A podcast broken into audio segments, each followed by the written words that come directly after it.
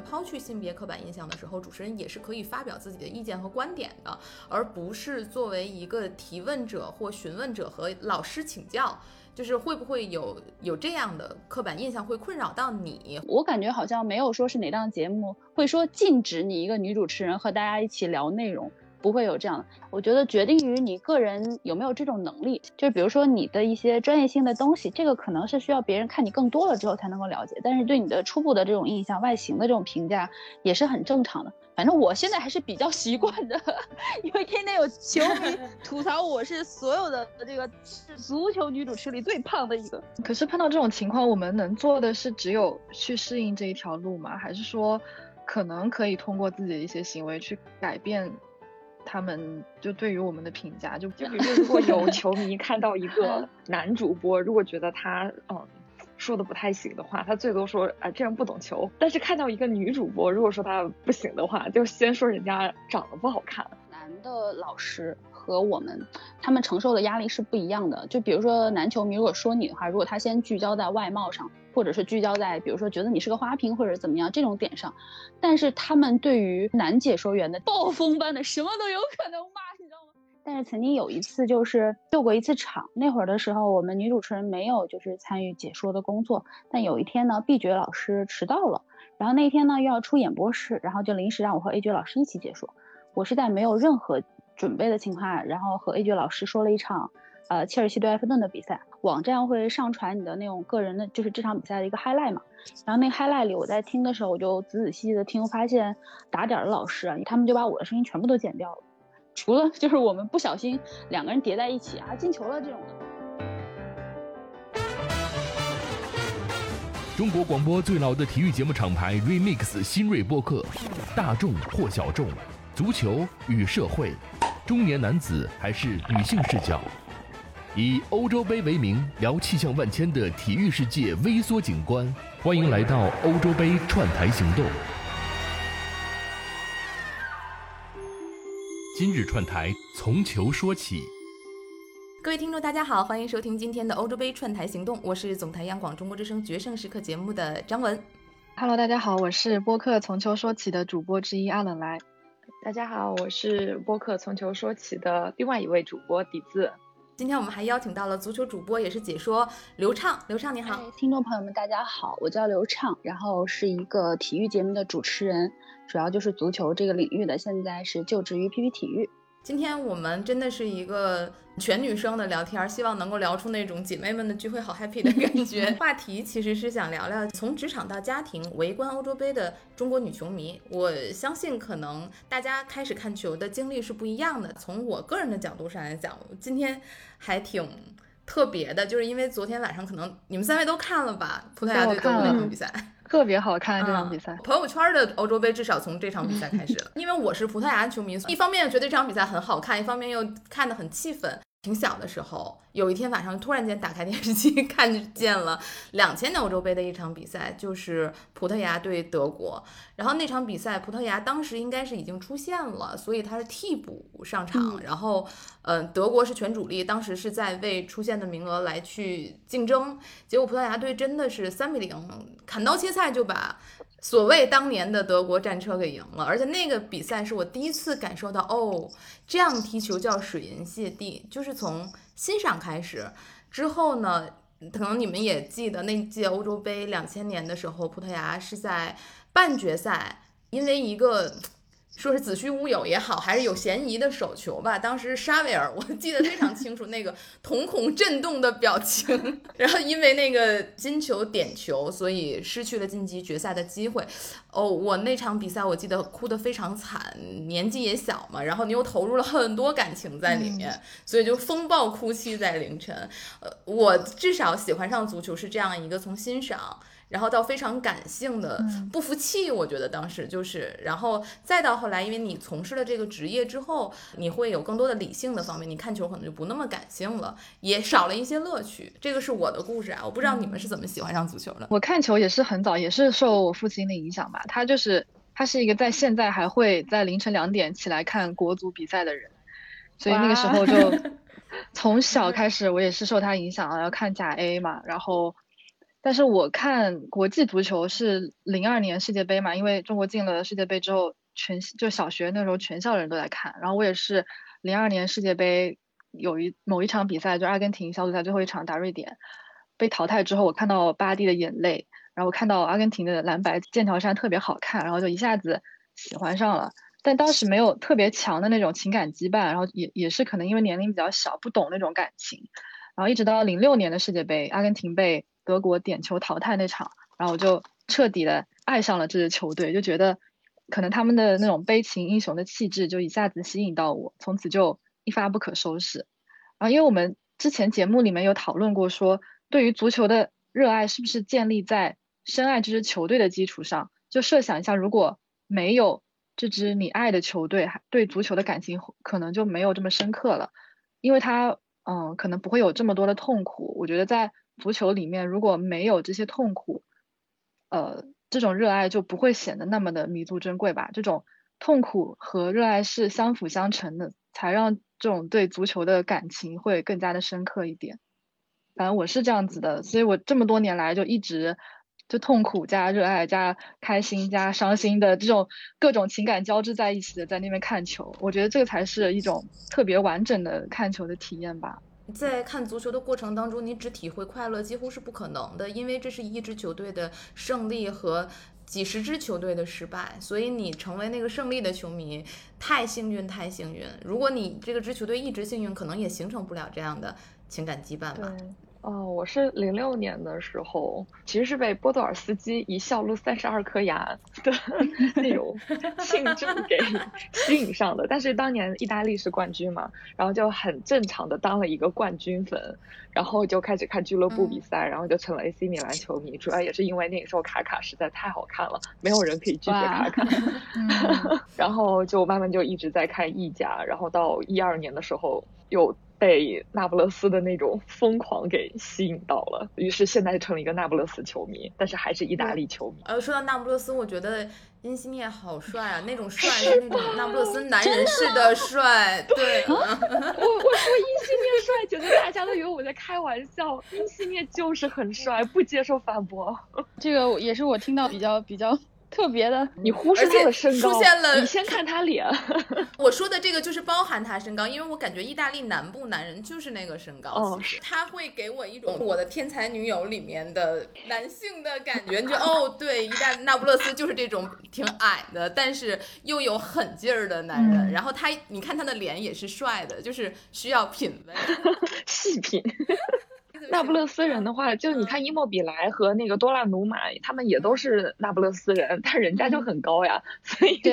那不勒斯人也是可以高的。那刘畅，你怎么喜欢上足球？其实我最早的时候也是受到零二年世界杯那会儿，觉得好像全社会都呃沉浸在就是世界杯那种气氛之中，我觉得是一个大环境的影响，会让你觉得好像和别人交流足球是非常。方便，而且呢，很容易交流的一件事情。其实严格来说，也没有非常系统的开始看球，也是零零星星的，就是大赛看一看。很早那会儿的女孩子，好像很多都是那种大赛球迷嘛。然后我零八年也是看了一点，但是真正非常系统和沉浸的看球，大概是一零年的时候，算是非常非常完整的看完了一届大赛。所以很多的球迷也问我说：“哎，就是你是怎么开启你看球的生涯？”我就觉得我好像比别人起步还晚一点，那应该是一个暑假吧，有这样一个就是长时间的可以看球的时间。对，就是会有那种你的同学啊，然后你的朋友就一起看的感觉。另外，我觉得我们这一代球迷也受社交媒体的影响很大。一零年南非世界杯的时候，印象很深的就是那会儿还是。天涯还是猫扑，我不记得，就是很古早的一个那种论坛，然后有很多的我们西班牙球迷就聚集在一起，开了一个那种超级高楼，就是每天都会有人在里面不断的更新这支球队的东西，那那栋楼就垒得很高很高，呃，然后我们每天都会进去和那些熟悉的 ID 一起交流啊。聊天呀，还会有一些前线的姐妹，比如说她人就在西班牙，或者她人就在，比如说欧洲，他们会分享一些当地媒体的消息啊。还有就是现在咱们可能从社交媒体上，然后找很多图都非常的方便。那那会儿的资讯也没有那么发达，所以呢，他们就会给我们带来很多那种，比如说球员自己的一些那种搞笑的图片，或者一些很。小道消息就是现在的这种大家很喜欢的这种谈资，所以就感觉到很大的一批人都聚集在那个帖子里边。夺冠了之后，很多的姐妹们还继续的在微博上沟通。像我当时就从那个帖子里边认识了两三个好朋友。后来我们还一起在线下看过皇马的比赛。然后呢，我有个那其中有一个好朋友，他当时是在马德里读书。然后后来我去旅游啊，出差很多次，每次都会去找他。现在也还是非常深厚的，就是集美情谊。所以其实我觉得刚才我们各自说自己喜欢上足球的经历，呃，并没有逃出所谓的刻板印象吧。就比如说女球迷会在感情上面的投入，可能对自己来讲非常重要。包括女球迷喜欢长得很帅的球星，然后女球迷是所谓的因为大赛和社交的需要，或者是社交的亲近性接近了足球。嗯，你们觉得可以接受这些刻板印象吗？可以啊。我觉得我们我和阿来做从球说起的目的，其实一直也就是我们从我们没有任何一期节目讨论过足球战术，我们从来不聊比赛，我们聊的一直都是足球场下的东西。因为我们就想说，足球的边界其实是可以延伸到很远很远的，不应该把足球就限制在了绿茵场上的那九十分钟，它可以包纳的东西其实有很多。所以像我们刚刚说的，无论是帅哥也好，还是说呃交友目的也好，其实这都是足球的一个面向。对，而且那些男球迷其实大部分也是从大赛入坑，也是因为喜欢了某一个球员的外表或者他的踢球风格而喜欢上了足球，或者说他就是可能。学生时代踢球比较多，而从而喜欢上了看球。其实只不过从不同的渠道去喜欢上足球，但是最终殊途同归吧。最终大家都是一样爱足球就行了吧？我觉得。并不是要去在意说你是因为什么而喜欢上。我非常赞同这个观点。我爱足球是没有所谓高下之分的，而且足球的边界是非常宽阔的。因为今天请到刘畅来嘛，所以想呃问问您，刚才我们说的是女球迷，你觉得女主播在欧洲杯的节目里或者是足球节目里，她的定位是什么？其实更多的来说，扮演的是一个主持的角色。就是我们欧洲杯相关的会有一些呃最主要的形态呢，就是赛事啊，另外呢还有节目。赛事呢就是大家看到每一场比赛，然后针对赛前会有一些分析，赛中呢会有对于上半场的归纳总结以及一些技战术的特点，然后赛后呢还是会复盘一下整场的比赛，这是针对于赛事的。然后呢，如果是针对于节目的话，那就很多了。节目可以从上一个比赛日的方方面面开展，有场内的，有场外的。然后对于这个比赛日的一些预测，另外呢还会和一些嘉宾朋友们连线啊，分享观点。其实这个形态还是比较丰富的。如果我们单纯的说的话，我认为女主持人在大赛里边扮演的角色的话，就是一个主持人这样的身份吧。通常来讲，你会扮演一个提问者的角色。当然，我觉得这个确实也是主持人应该做的一个他的。嗯，职业身份之一吧。但是同时呢，可能如果是在另外一些我们抛去性别刻板印象的时候，主持人也是可以发表自己的意见和观点的，而不是作为一个提问者或询问者和老师请教。就是会不会有有这样的刻板印象会困扰到你，或者是有没有人这样要求过你？你应该怎么样？这个我觉得是要根据每个人的情况，因为其实每个足球行业，足球是一个非常垂类的一个行业。我们经常会说，我们并不是小众，而是窄众。就是你所针对的受众群体，如果他一旦喜欢，他就是深爱，那么他就会想要去了解更多。所以他也希望说，他所看到的、感受到的，是和球迷本身是形成共鸣的。至于您说的这种，比如说在行业里面扮演的你是什么样的角色，这个也是每个人有不同的类型。比方说，如果这个节目呢是个女主持人。他所扮演的是主持人的角色，如果这个节目是个男主持人，他也一样扮演的是同样的角色，他也是一个串联者、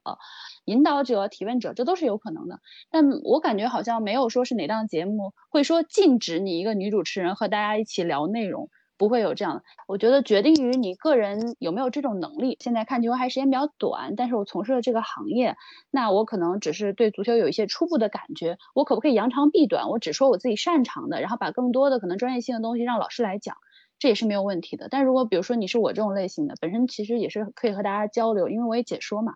然后也是可以聊比较专业的一些东西的话，我觉得老师们也不会太排斥，主要是看你和他们的这个共鸣点能不能达成一致吧。对，就是因为我有在刷虎扑或懂球帝这些直男比较多的论坛嘛，然后其实我看到刘畅在这些论坛里面的评价是挺高的，大家都会觉得说你是一个比较懂球的女女主播，然后女解说。我不知道你就是更喜欢自己哪一重身份，是作为一个可以独立解说比赛的解说呢，还是说作为一个女主播的身份？这个整体来说，我觉得都还挺喜欢的，因为我觉得就像大家所说的，就是无论是男生还是女生，足球这个世界是非常宽广的，你就是拥抱这个世界和热爱这个世界的方式是可以多种多样的。所以对于我来说，其实我是很 enjoy，就是参与到这个。无论是节目也好，比赛也好，过程中，嗯，无论是形态，我举个例子，比方说赛事的时候，今天我如果没有做节目，我如果没有播比赛，我也是会看的。我可能会通过直播，通过我自己的社交媒体和大家一起聊球来分享。那我在节目里边展现的时候，我也乐于展现自己的一些观点和态度。所以我好像并没有说，比如说我一定要选择就是解说或者是主持人，我觉得都是很好的一种形态。而且现在呢。嗯，因为其实大家看到网络平台在做体育赛事的越来越多，然后节目形态、播形态也越来越多，我感觉这种界限它正在慢慢变得比较模糊。嗯，我说一些我的观点啊，我觉得好像主播和解说，他还都是非常专业的工作。有些球迷会认为啊，一个女主播穿的美美的，然后去读一些和球迷的互动，好像是非常简单的。我觉得这样的球迷可以自己去站在镁光灯下试一试，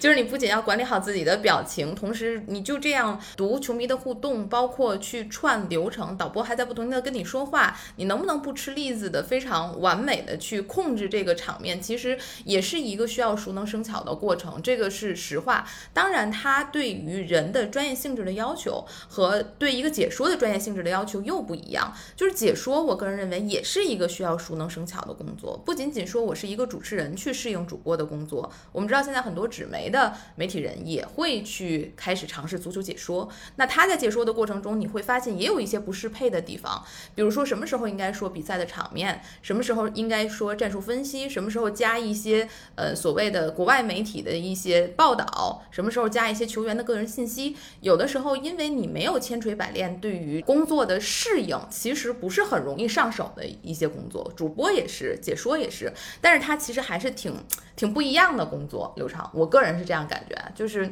我从我真诚的角度上来讲，我觉得应该应该是术业有专攻的。当然，这是非常理想化的态势，因为毕竟我们无法控制。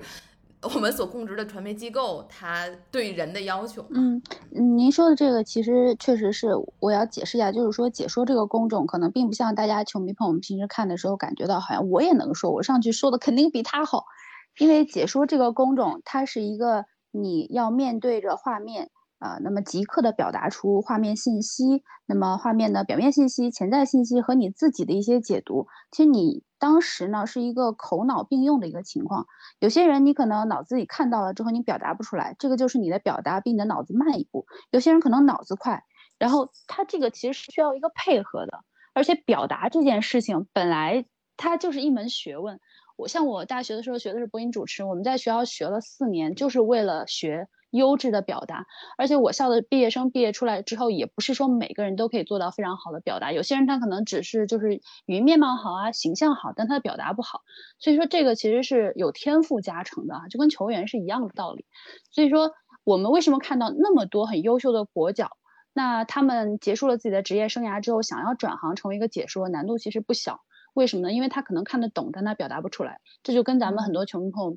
就是想想法一样。你说你懂，你可能完全没有，比如说一个职业球员或者参与者或者一个教练他更懂，但他也很难转行的这个职业。所以他其实是一个怎么讲呢？需要一定程度的语言表达，然后呢，另外你的词汇量。另外呢，他还需要就是像我们做足球，我们一般来说是希望英语好一点的，因为你要同步的了解一些外面的资讯，因为现在资讯也是非常非常发达的嘛。然后各方面能力的一个综合体，大家真的可以自己尝试一下。比方说你静音，然后呢你来解说，然后拿一个比如说录音笔录下来，自己听一听是什么感觉，就会感受到差距的。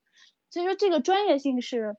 嗯。很强，所以每一年感觉到进入到这个行业里面，真正能转成解说的人并不是特别多。至于比如说女生到底是不是要转解说，我觉得这个跟个人的志向是有一定的关系的。像我是一个乐于就是向解说方面转型的类型的女生，但有些女生她不想转解说，但是我觉得每一种职业选择也都是值得尊重的嘛。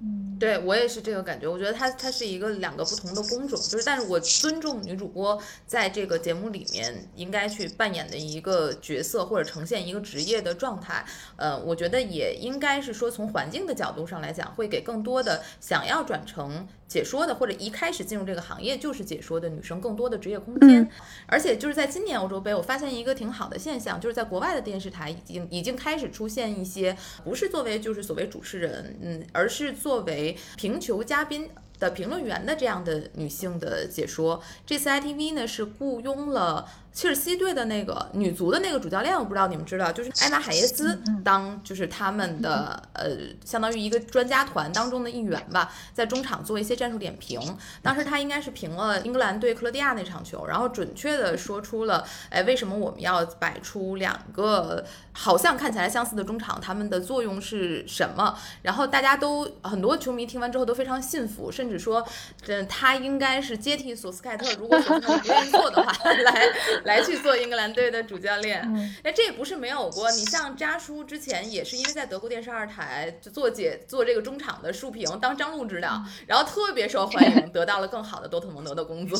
还是有一些改变的。刘畅，那你和男粉丝互动的时候，是不是会经常被评价到一些专业以外的部分？这些东西会让你困扰吗？嗯，会，但是我觉得这种东西是不可避免的。就算我做的不是这个工作，你可能只是一个，比如说正常的上班族的女生，你可能发一个微博、发个朋友圈，别人也会对你评头论足。我觉得这个都是难以避免的事情，所以可能自己也要慢慢的适应吧。因为我们从传媒大学毕业之后，就是从事的是这个行业，所以别人对于你的很多的印象，就是比如说你的一些专业性的东西，这个可能是需要别人看你更多了之后才能够了解。但是对你的初步的这种印象、外形的这种评价也是很正常的。反正我现在还是比较习惯的，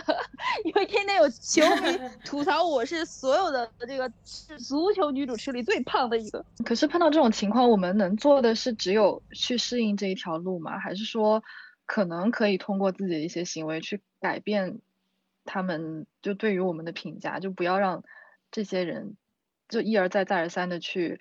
啊、呃评价外表啊，或者是评价这些跟专业无关的东西。这个我觉得是和现在的一个社交媒体的环境有关系的，可能并不只是我们这个行业是的。我我要说一下的，就是看你自己内心要不要妥协。像我就是我虽然是比如说，因为其他的可能主持人是非常非常瘦那种类型，那我自己可能就是一个没有那么瘦，就我生活中觉得自己身材还挺好的，但是上镜这种东西本来它可能就会适度的让你就是对可能变得饱满一些，所以我内心认定我还行，我不会因为别人的观点然后来比如说。呃，可能对自己有一些压力或者焦虑，让自己改变，这个就要看自己。如果你对于这种外界的舆论环境压力实在太大了，然后你无法和自己妥协，然后我觉得可能就是会比较困难一些。但是你说咱们如果通过什么样的方式改变别人的观点吗？我觉得从我个人的例子来说，我觉得是可以的。就别人如果第一次看到你的时候注意到的是你的外形，但是他多看了你五分钟之后，他会发现你说的很到点儿上。美女主播需要通过其他更多的努力来打破美女这个标签，去贴上更多的标签。对，就比如说，如果有球迷看到一个 男主播，如果觉得他嗯说的不太行的话，他最多说啊、这人不懂球。但是看到一个女主播，如果说她不行的话，就先说人家长得不好看，就是你们可不可以点评到点儿上，然后再要求人家说到点儿上？不过是这样的，就是我觉得男的老师和我们他们承受的压力是不一样的。就比如说男球迷如果说你的话，如果他先聚焦在外貌上，或者是聚焦在比如说觉得你是个花瓶或者怎么样这种点上，但是他们对于解说员就男解说员的暴风般的什么都有可能骂，你知道吗？所以我感觉其实他们承受的压力更大。如果大家看看，比如说一场比赛，如果有一个小小的失误或者有一个小小的解读，然后出现了问题之后，大家看就是球迷怎么喷的，再看看怎么对待女主持人的，其实还好。大家承受的要承受的点不一样。我我确实也有这个感受，就是这个是另外一个令我困惑的地方，就是说，如果你作为一个女性进入到这个行业，似乎你有一点懂，还是会受到比较多的认可的。当然，这建立在嗯。特别呃或者外貌等等各种各样的基础上，但是你要让别人真正听见或者是听进去你的表达和见解，似乎又会更困难。你会有这种感觉吗？嗯，这个问题要回答的话，我只能从我自己就是个人，比如说我我的这种，我我会思考自己应该如何表达。另外呢，也会确定自己的一种优势和劣势吧。我的解说生涯是开始于 PP 体育，曾经在前平台工作过，我也不太 说具体的前公司了。但是曾经有一次就是救过一次场，那会儿的时候我们女主持人没有就是参与解说的工作，但有一天呢，B 角老师迟到了，然后那天呢又要出演播室，然后就临时让我和 A 角老师一起解说。我是在没有任何准备的情况下，然后和 A 角老师说了一场。呃，切尔西对埃弗顿的比赛，网站会上传你的那种个人的，就是这场比赛的一个 highlight 嘛。然后那 highlight 里，我在听的时候，我就仔仔细细的听，发现打点的老师啊，因为他们也是那种点播老师，他们就把我的声音全部都剪掉了，除了就是我们不小心两个人叠在一起啊进球了这种的，就把我的声音全部都剪掉了。呃，当时我觉得对我的职业生涯也是，就是先打上了一个问号，就是我到底能不能解说？难道我说的东西就一点被保留下来的价值都没有吗？后来呢，我就转到了 PPT 工作之后呢，这边对女解说的态度比较开放一些，然后也会给很多的机会。我最早呢是先从英超的小比赛开始说，那会儿呢我们是呃两个女生 A 角 B 角，或者一个男生一个女生 A 角 B 角这样说。这样的话，你承担的是整个的就是一场比赛的 half part 部分，所以呢可能也会给你一些时间，比如说你思考，然后整合，然后再表达这样的空间。后来呢？嗯，这种小比赛在我们那里降级了，就需要单口解说。当时我的领导就问，因为我前面其实双人解说说的很不错，然后英超也说过，中甲也说过，球迷反馈也挺好的。然后领导就问我说，你如果还想解说的话，那现在 B 级的这种赛事就全部需要单口说，你能单口吗？当时我就特别勇敢，我说能，有啥不能的？其实内心也是有一些焦虑的，因为怎么说呢，你两个人解说，如果你出现画面有一些，比如说你不小心没有看到，或者你的解读。你需要常常寻求和别人达成一致，你们两个可以沟通一下，比如说刚才这个是不是一个犯规，或者是不是应该一个张黄牌这样的，你们两个可以通过眼神交流一下，相当于其实你可以汇总两个人的观点。但是单口解说你需要一比一的描述场面的同时，然后呢又要准确的判断出信息，这个当时对我来说是一件很焦虑的事情。后来我就在思考，说我应该怎么样扬长避短。然后我发现我这个人很大的一个优点呢，就是我和球迷朋友们其实是非常一样的，就是我就和球迷大家都是一样，平时大家关心什么我关心什么，比如说一支球队相关的很多的衍生消息，然后呢梯队的情况啦，然后每一个人每天的信息我可能都会就是一直在追踪着。那因为当时我解说的也主要就是那么两三支球队嘛，不是特别的多，而且我这个人认人特别的准，就是完全。完全不需要，比如说很多老师看号认人嘛，大家如果自己解说一下比赛，也能感受到，就是这个看号认人，有的时候，比如说你换人的时候，场边刚出现了一个镜头，他还没有给到号码，但是你就要马上告诉大家，哎，现在要做什么调整，这个调整到底是调整哪个位置，它起到一个什么效果。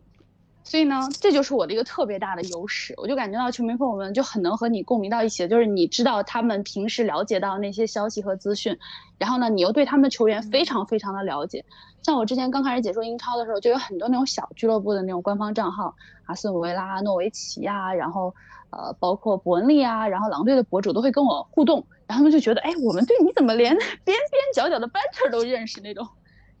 我觉得这就是我的方式和大家。就是能够达到线上和线下的共鸣，得到大家的认可。所以说这个行业啊，它可能是有难的地方，但是每个人我觉得要思考，找准自己的优势，发挥自己的优势。嗯，而且我觉得是这样，就是解说确实，我刚才说的是一个熟能生巧的工种，因为我自己在电台的平台也会解说一些比赛。就是你很长一段时间不说，你要再去上手这个工作，其实是呃压力挺大的，在赛前会非常焦虑。当然你也会准备很多资料，呃，但是如果你就是比如你连续说个两三天，每天都说，你到第四天的时候就可以进入到这个状态了。所以呃有的时候，因为你在一个相对而言被看到比较多的平台的时候，你可能。刚刚去上手这个工作，会受到非常非常大的压力，或者是就是被人点出来你的一些失误，但是这确实是一个过程。我觉得你还是挺好的，适配了这个过程，应该以后可以说到。A 级别的比赛 比较难。之前有跟那个粤粤语的解说，也是之前某一个平台比较大的一个女解说杜莹莹老师有聊过一期节目，然后她就说现在其实女主播的数量是越来越少了，因为可能会面临到因为可能要凌晨熬夜，然后兼顾家庭，就一系列的问题导致女解说没有办法在深夜去嗯进行系统稳定的工作。对，所以我就不知道你这边是怎么看这件事情的，会有这方面的担忧吗？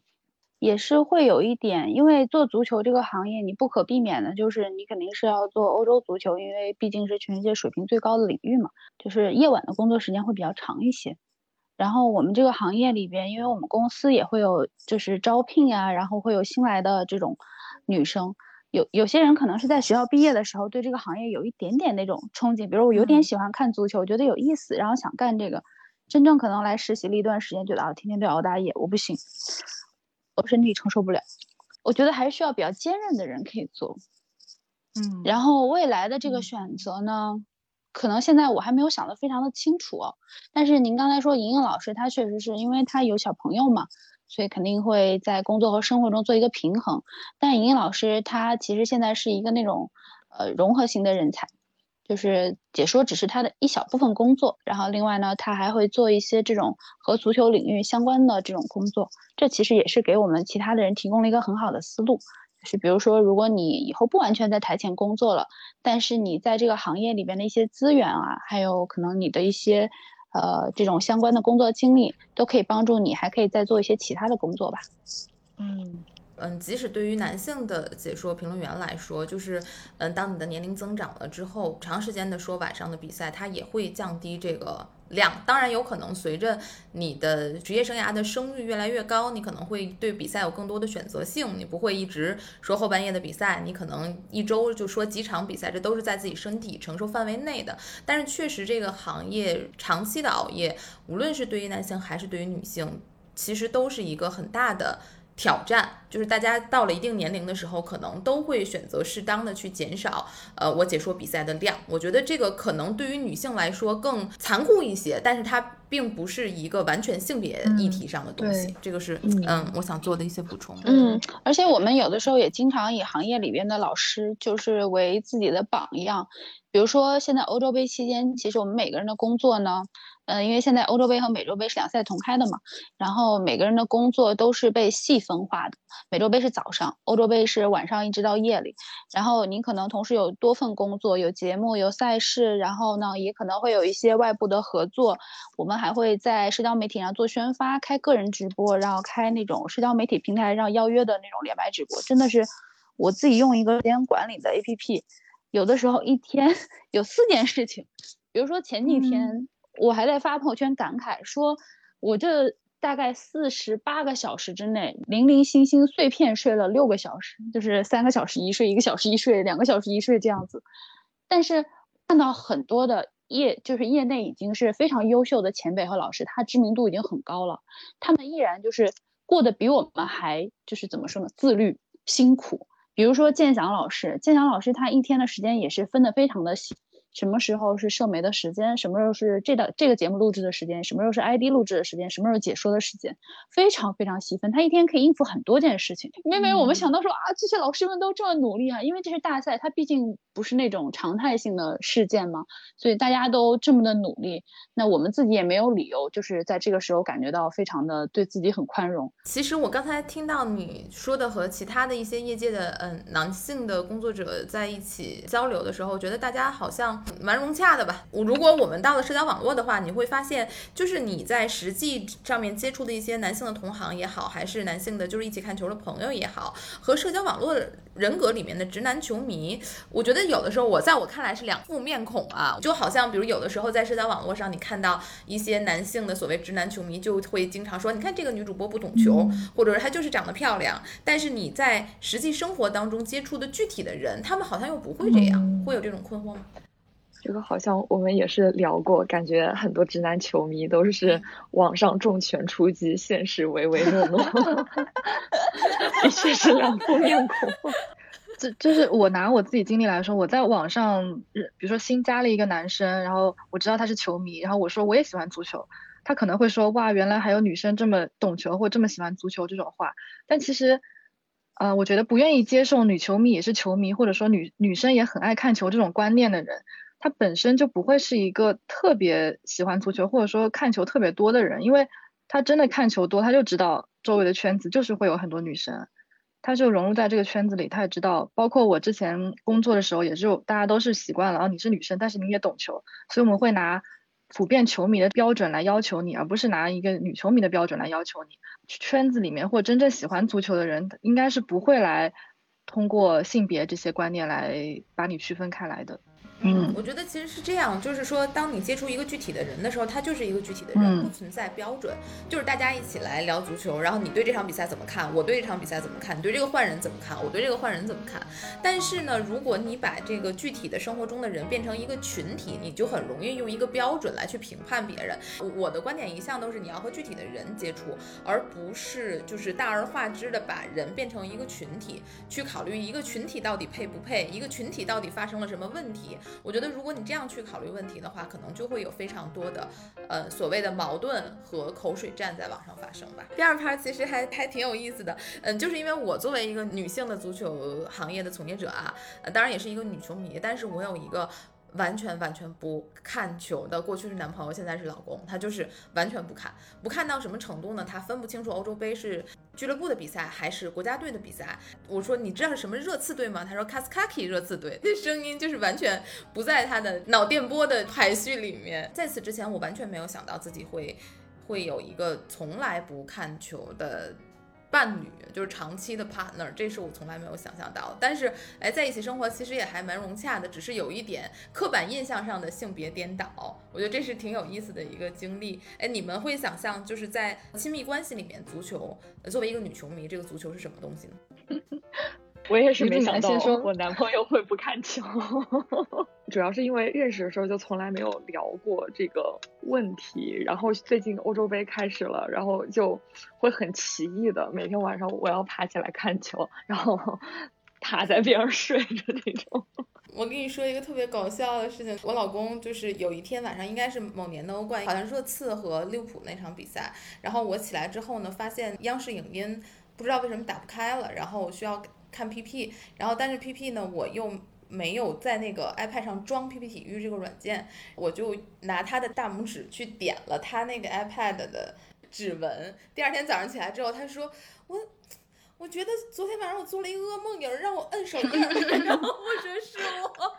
我说是我干的，就是其实还挺有意思，好像在那个刻板印象里面，这个应该是性别颠倒的，但是发生在现实生活中，我觉得也没有任何的矛盾出现。关于这个问题，其实我还特别的问过我老公，我说你。在成长的过程当中，作为一个男性，不喜欢任何体育比赛，这不奇怪吗？然后他说，他就其实还是有点困扰的，就是你会觉得你和你周围的人没有共同语言，但是他他就是那种不喜欢由集体释发出的那种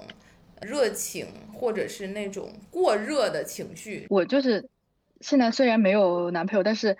我对于未来的男朋友有两点诉求，就他可以不看球，但是他第一不能阻止我去外面看球，第二如果他跟我一起看球，就安静的当个花瓶就可以了。必要的时候，就比比如说必要的时候，比如说呃我。啊，比如说阿根廷输球的时候，他只要静静的陪在我身边，然后帮我擦个眼泪，或者给我给我一个拥抱就可以了。我之前有个完全不看球的男朋友，他就是会在呃知乎上发帖说，如果呃阿根廷输球了，我该怎么安慰我女朋友，就之类的问题。我觉得，就即使在这一方面我们没有办法完全的去沟通，但是其实。情感和情绪是相通的，只需要在这个时候给我情绪和情感上的支持就足够了。毕竟爱好这么多，足球只是其中的一个，大部分的时间我们还是需要在一些精神层面或者其他的方面进行沟通。就这个，嗯，不是特别大的事情。我觉得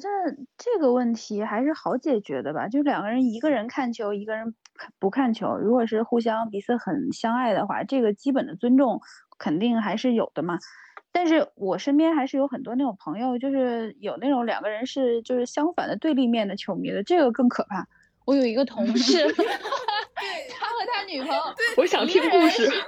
真的，一个人是尤文球迷，一个是国米球迷，真的打得很厉害。这个真的是打得非常的厉害，导致那个男生在家里面没有话语权，就是根本就不能看自己喜欢球队的比赛，只能悄悄的看，然后也不能随便发表什么自己的看法和观点，只能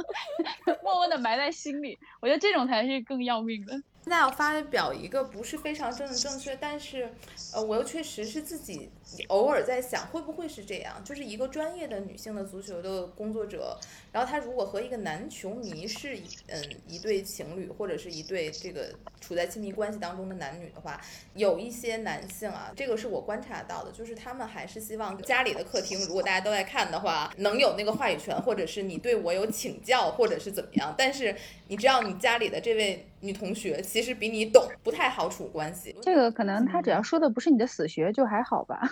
比如说对，他只要说我觉得只要男朋友不是尤文图斯球迷都可以。嗯，对他只要说的不是你的死穴，我觉得也还好吧，因为因我觉得嗯哪怕你是和就是和你完全是属性相同的球迷，你们两个人都是葡萄牙球迷，你们对这支球队可能过往的历史和现在的情况也是会有不同的观点。就我举个例子，比如说昨天我在社媒上和球迷朋友们讨论，就是说，呃，葡萄牙今年新冠疫情影响，然后导致坎塞洛阳性了之后呢，呃，那么替补的是达洛特，所以说塞梅多就会由原有的其实是轮换成为主力。那么整个的感觉对于葡萄牙的防守来说还是影响比较大，因为格雷罗和坎塞洛两个点本身也是两翼齐飞的两个点嘛，所以昨天会暴露出来。那也有球迷会来跟我说说，哎，你看他的整条防线这个空间出的问题，比如说迪亚斯和佩佩都会有一些的问题，不仅仅是可能。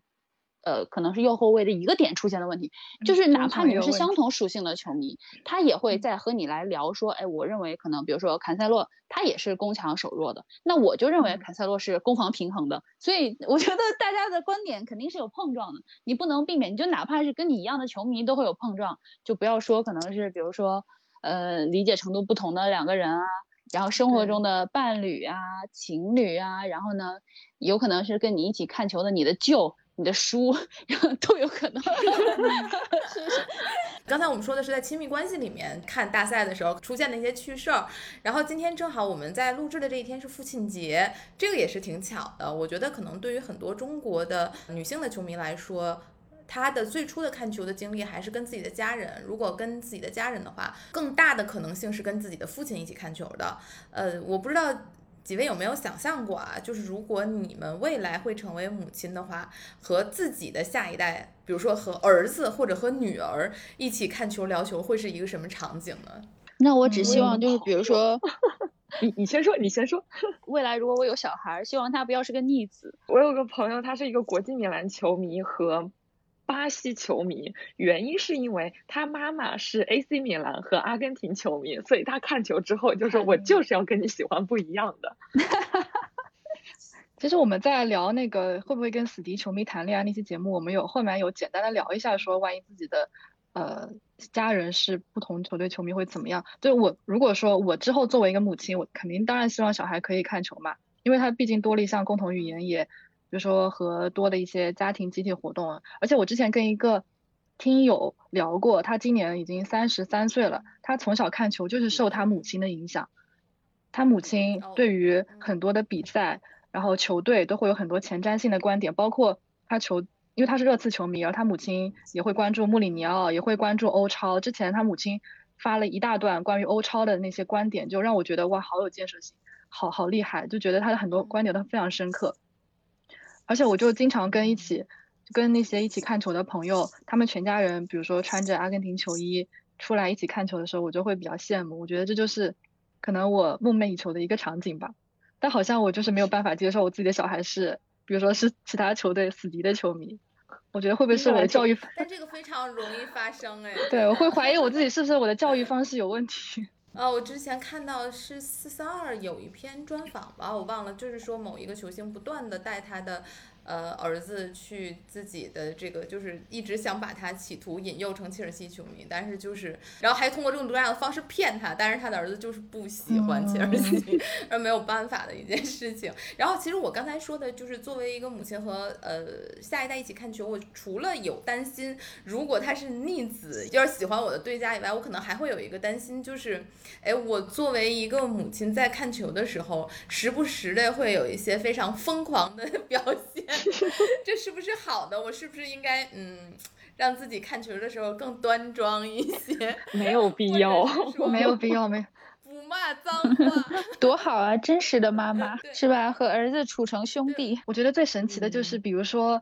妈妈和女儿是球迷，而爸爸不是球迷，然后他们三个人一起出去看球，就就是妈妈和女儿在那边指点江山，爸爸就一脸懵逼。我觉得这种场面才是最搞笑的。可能我就是和我爸一起看球成长起来，但是他也并没有就是特别的希望你跟他喜欢同一支球队，或者特别的去引导你看球，嗯只是电视在那儿，他就开着了，然后你们就是自然而然的一起看。其实也有很大一种可能性，就是你并不被电视里的东西吸引，但是你被吸引了，于是就成就一生热爱，这也是很正常的一件事，没有办法去强求他会不会与你拥有一样的热爱，但是这是我们自己的人生啊，我们自己热爱就好了。对，其他方面就相信命运的安排吧。今天聊得非常开心，就这也是我开始做这种谈话节目以来第一次做，呃，四个人全部都是女性嘉宾的节目，然后也希望我们以后有更多的机会去做这样的碰撞。感谢大家的收听，我们下期节目再见，拜拜拜。拜拜拜拜。